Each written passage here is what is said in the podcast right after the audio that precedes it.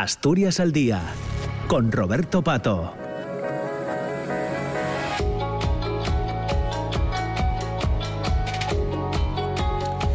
Estamos ya en las 10 de la mañana y 7 minutos. Entramos en la segunda parte del programa en este martes 19 eh, de, septiembre. Estaremos juntos, ya saben, hasta casi las 10 y media de la mañana. Hoy proponemos una conversación con Ricardo Anadón, que es catedrático de Ecología de la Universidad de Oviedo, y les pongo en algunos antecedentes. Ya supongo que sabrán que en algunas ciudades eh, españolas, Salamanca, Bilbao, Valencia, Córdoba, Madrid o también eh, Oviedo, el pasado día 15, el pasado viernes, se hicieron eh, una serie de actos para alertar sobre el cambio climático y exigir la reducción del consumo de energía, así como una rápida sustitución de los combustibles fósiles por otras fuentes de energía más limpias. Vamos, que se hablaba de la eh, famosa descarbonización y ese es el punto de partida de esta conversación que queremos tener hoy con, con el catedrático Ricardo Nadón. Ricardo, ¿qué tal? ¿Cómo estás? Muy, muy buenos días. Muy, buenos días. Muchas, muchas gracias. ¿no? Eh, entre otras cosas, se hacía esta, esta concentración del pasado día, día 15, sin perder de vista, por ejemplo, el último informe del panel intergubernamental para el cambio climático, que establece que de no tomarse medidas inmediatas antes de que termine esta década, se habrá superado el límite de un grado y medio y se estará muy cerca de los dos eh, grados. Vamos, esto es así ya, Ricardo. Sí, sí, esto es una cosa que, ya se había proyectado en el primer informe de 1990. Si se seguía por el peor camino, que es por el que hemos seguido, eh, llegaríamos a tener los valores que tenemos en, la actualidad y, prácticamente se ha ajustado perfectamente a ese, a ese escenario. Es decir, 30 años después, eh, estamos viendo que, en el 90 desgraciadamente se acertó, se acertó con mucha fiabilidad y ahora eh, todos los modelos ese incremento que ha citado. De hecho, eh, por tanto, es bastante ajustado esto que, que ya dicen en la ONU, que la era del calentamiento, del calentamiento global ha terminado, empieza la era de la ebullición global. Bueno, eso es una terminología. Quiero decir que lo que va a seguir es el proceso de, calentamiento. Eh, si le quieres llamar ebullición, eh, aunque es un término que significaría que alcanzaríamos los 100 grados y, el, y el agua herviría, no, no, no, es, no es tanto, que son un grado y medio, pero realmente los, los problemas que se van a derivar de un incremento térmico tan importante y tan rápido, pues son son van a ser severos y ya las primeras pruebas eh, ya se están ya se están manifestando en todo el mundo.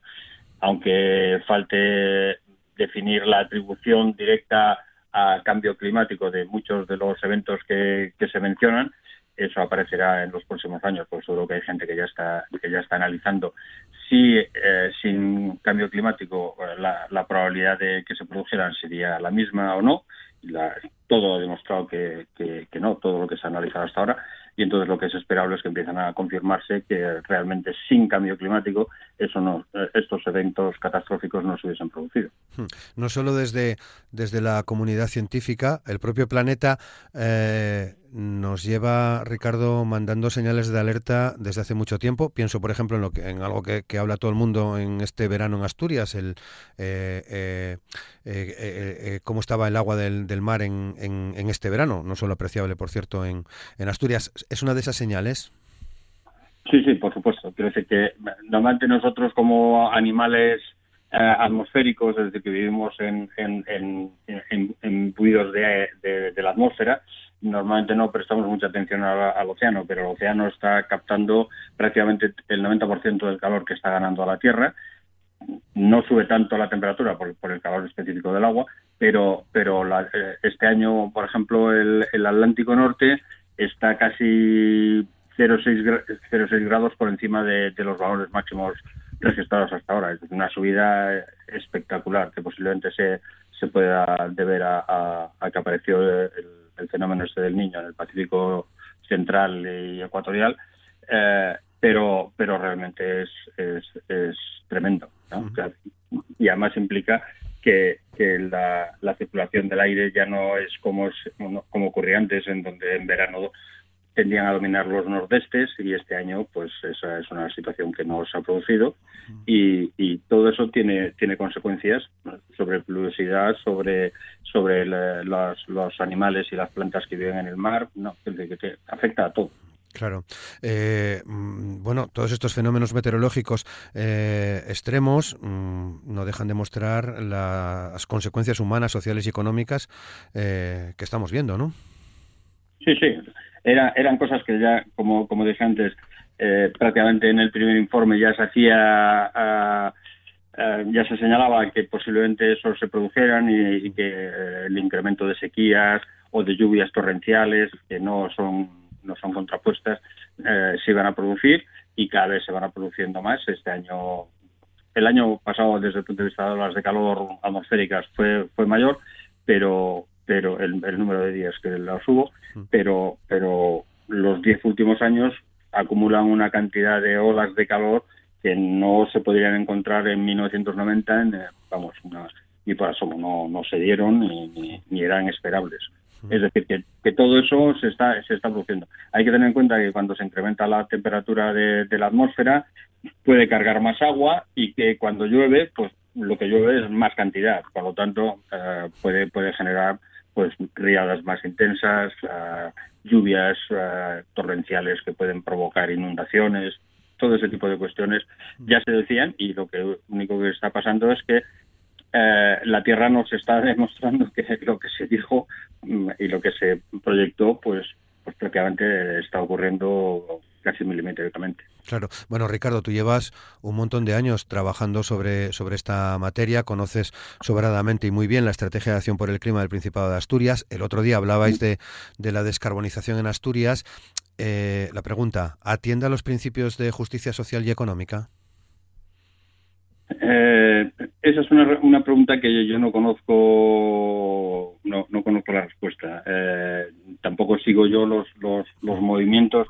Yo estoy más interesado por, por, el, por el propio clima que sobre las, las, las cuestiones. Yo creo que, que no, o, o voy a matizar la, la, cuestión. Eh, no se le da una respuesta eh, razonable no solo por parte de, de los que tienen que tomar la responsabilidad, es decir, la, la, parte política, sino que no se responde posiblemente con suficiente claridad por la parte social, por, la, por las personas, por los ciudadanos. Eh, no estamos comprometidos realmente, el conjunto de la sociedad, eh, para dar una, una respuesta. De hecho, no, no solo aquí, sino en España, en Europa y en todo el mundo.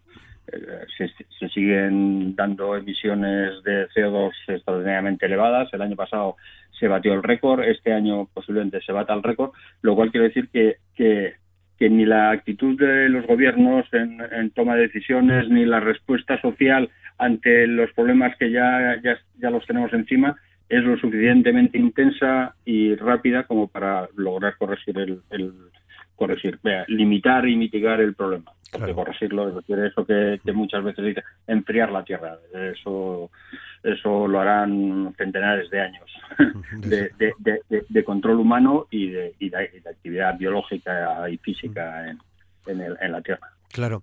Eh, eh, con, toda, con toda la información académica que hay eh, de los últimos años, llama la atención mm, esto que acabas de, de comentar, Ricardo, ¿no? de, cómo la sociedad parece eh, no, creer, no creérselo del todo. No sé si es más fácil o si el huerto está muy abonado precisamente para otro tipo de corrientes más, eh, más negacionistas, las que hablan del alarmismo de, de, de la, hacia la, una parte de la comunidad científica. Eh, no, la comunidad científica, quitando algún verso suelto, está, convencida, porque los datos son, son los que son y no hay, no hay, no hay controversia. En el 1990 todavía había dudas eh, por, por si estadísticamente se podía demostrar que se estaba produciendo un incremento de la temperatura.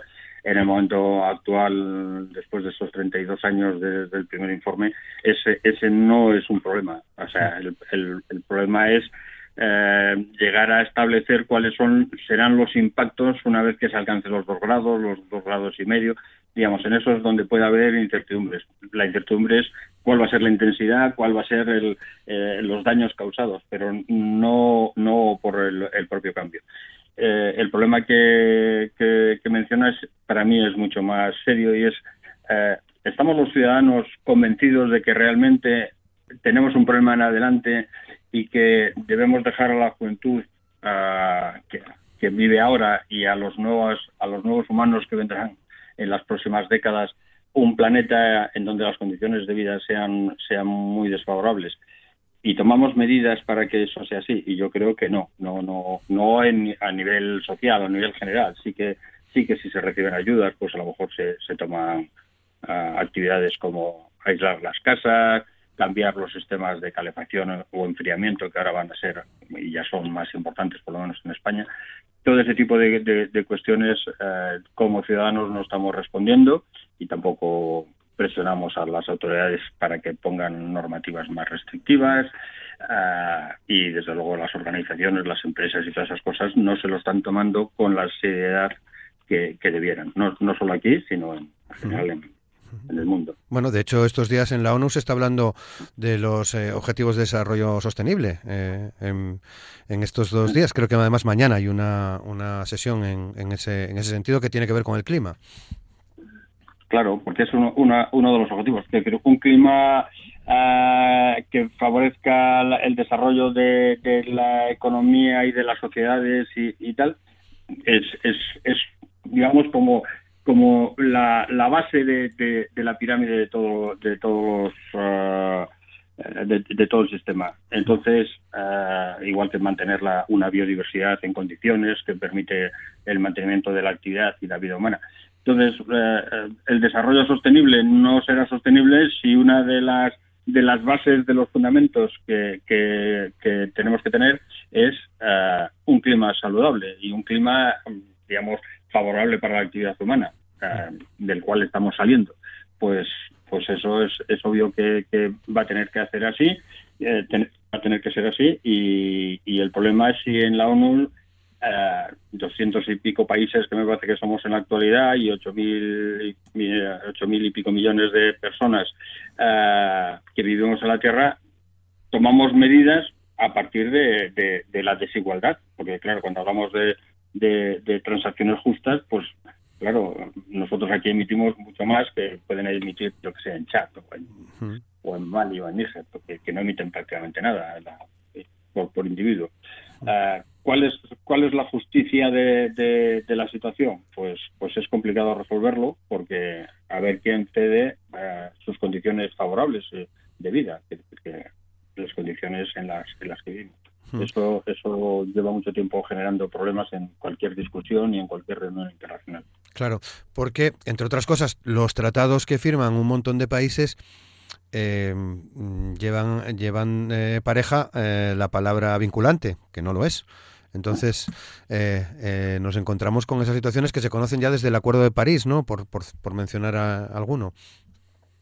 Sí, sí, y antes Kioto, y antes, Kioto, que sí ha habido, ha, habido muchas reuniones. Vamos, eh, ahora en, me parece que es en diciembre va a ser la COP27, o sea que llevamos 27 años haciendo reuniones internacionales de alto nivel con presencia de, presidentes eh, de gobierno, uh, se firma, firmado tratados, propuestas. Pero, por ejemplo, se hace el Acuerdo de París. el Acuerdo de París es sobre ofertas que hacen los países para reducir sus emisiones. Y al año siguiente se, hizo un análisis de a, qué se llegaría de, incremento de temperatura con las propuestas de los países y se llegó a la conclusión que iban a superar los dos grados con esas propuestas. Es decir, que, que ni siquiera los países ajustaban sus, sus acticiones para reducir a, a 1,5 vale, has firmado un tratado, tienes unos compromisos y lo desgraciado de eso es que ya varios años después ni siquiera se cumplen los compromisos que los países dijeron que iban a, eh, iban a tener. Y yo creo que España anda también por esa, por esa situación. O sea, que, que, es, muy complicado porque somos muchos, muy diferentes, con riqueza muy diferente, con, con necesidades muy diferentes, creadas muchas de ellas ah, de forma artificial y, darle una respuesta a ese conjunto de, de, cosas, pues, pues no tiene una solución fácil y desde luego se va demostrando que no, que, que, no vamos por el camino adecuado. La cumbre de este año va a ser en Dubái, uno de los paraísos eh, eh, actualmente, paraísos económicos y, y, con, y petroleros. claro. es a lo que, es a lo que iba, Ricardo. Y el, presidente de la reunión es, es un alto directivo de una petrolera de, Emiratos. Con lo cual los combustibles fósiles, bueno, pues oye, no, no, no será muy no, será muy criticado, se supone. Bueno, veremos, ¿no? O sí, o sí decir que a lo mejor fuera de las reuniones oficiales pues se critica mucho porque es, es obvio que que detrás de, muchas de esas actividades está la, actividad petrolera, el consumo. Pero tampoco los países que consumimos hacemos mucho para reducir nuestro consumo, porque al final eh, ellos ellos ofertan y, los países demandamos, ¿no? Eh, ¿Y cuánto, cuánto dejamos de demandar porque eh, desarrollamos otro tipo de actividades? Eso eso es una cuestión que, habría que discutir con, mucha seriedad. Y desde luego mm, vamos bajando, pero no al nivel que, decimos, porque la demanda energética global sigue subiendo. Que la podamos mantener con, energías renovables o mm, nucleares o, directamente con, combustibles fósiles, pues eso ya es eh, una, una cuestión ah, que no está resuelta totalmente. Claro. Mucha de la electricidad sí que proviene de renovables, pero pero todo la mayor parte de la movilidad y todas esas cosas no deriva de renovables, deriva de combustibles fósiles. Claro, precisamente eh, quería quería hablar contigo sobre sobre la movilidad, porque bueno hay planes de movilidad en, un montón de ayuntamientos, también en Asturias, en los en los grandes y si no los hay deberían de, estar ya eh, diseñándose. Eh, no sé si este es el momento de las grandes infraestructura, infraestructuras viarias en Oviedo. Bueno, pues hay muchos recelos en torno a, la, a la ronda norte no sé si la movilidad em, deberíamos de, estudiarla un poco mejor, de concienciar un poco mejor eh, eh, en torno a estas cuestiones de movilidad. Mm, vemos lo que pasa con el ferrocarril, con los trenes. Sí, sí, obviamente los transportes colectivos y los transportes individuales no contaminantes, andar a, pie en ciudades pequeñas como Oviedo o, eh, bueno, bueno, prácticamente todas las de Asturias son quitando que vayas de extremo a extremo de, los más extremos de, ciudades como Gijón o, Oviedo, todo lo demás es, andable en, media hora, como mucho. Entonces, acostumbrarnos a la bicicleta, acostumbrarnos a andar, a, planificar un poquito más eh, el tiempo, todo eso reduce demanda y, y no estamos reduciendo demanda. Este año ha sido espectacular la demanda de movilidad para las vacaciones de verano, se han batido récords. Es decir, que al final decimos batimos récord de emisiones, pero batimos récord de, demanda de, uso de cosas, ¿no? Eh, debiera producirse esa reducción y lo que es increíble es que todavía haya muchos muchos alcaldes y responsables que, por ejemplo, estén eh, luchando contra las zonas de bajas emisiones en ciudades de más de 50.000. Hoy me parece que leí que, en, Badalona eh, van a retrasar dos años esa, esa, esa implantación. O sea, ni aunque la Unión Europea lo, lo, lo exija, lo demande y lo regule, pues las autoridades locales están por la labor de hacer esa, esa actividad. Tampoco Oviedo creo que tenga esa, esa zona de reducción de emisiones hay una resistencia eh, severa con, la toma de medidas y desde luego eso hace que pues que, organizaciones como Asturias por el Clima o Alianza pues pues insistan y, reclamen y me parece razonable que, que den aldabonazos aunque sirvan de muy poco porque la atención pública es, es mínima. Claro, eh, con soluciones que a priori no serían muy difíciles. Mm, eh, eh, por ejemplo, tener una buena malla de para los para los trenes, mm, seguro que en la zona central, ¿no? En, mm, la zona central asturiana, seguro que, que contribuiría, ¿no? De, de alguna manera, ¿no? Y no precisamente con aves que hacen desplazamientos a, larga distancia y favorecen a muy poco, sino eh, desplazamientos internos eh, con FEBE o con, o con cercanías o cosas de estas que mueva a mucha, a mucha población con poco gasto, eh, eso sería, sería interesante. Y después hacer que las ciudades estén diseñadas para que los desplazamientos y las actividades se, se, concentren al alcance de movimientos humanos, ¿no? De, bicicleta o de, andar y cosas de esas, que es una tendencia que, lleva hablándose de ella hace, hace ya unas décadas, pero que individualmente pues queremos vivir en el radio, vivir en, en, en chalés, vivir en no sé qué, que exigen servicios. mucho más largos, aparte de los servicios de, electricidad, de, recogida de aguas eh, residuales y cosas de esas, que encarecen muchísimo la, cuestión. Claro. Bueno, pues eh, ya vemos, Ricardo, en la brecha todavía, ¿no?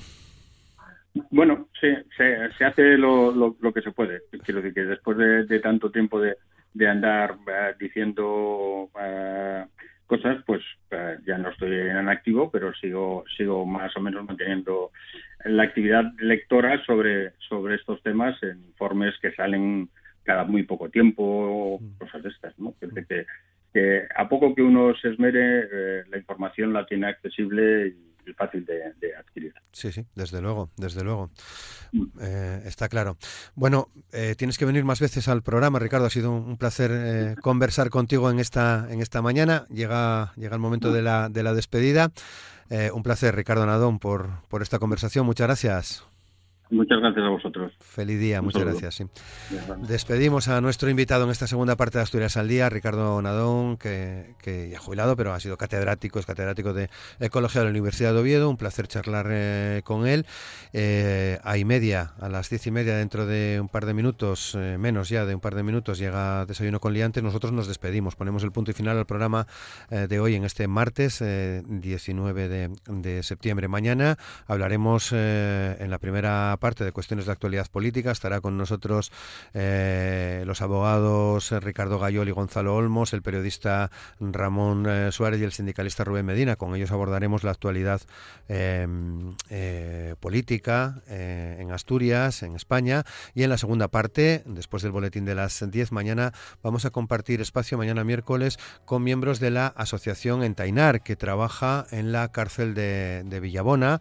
Se acerca el día de la, de la Merced. Parecía oportuno eh, volver a, charlar con, la gente de Entainar. Ya estuvieron aquí hace unos meses y mañana nos volverán a, visitar. Son los contenidos del, del programa de mañana de Asturias al Día. Nos despedimos. Feliz martes. Hasta mañana. Muchas gracias.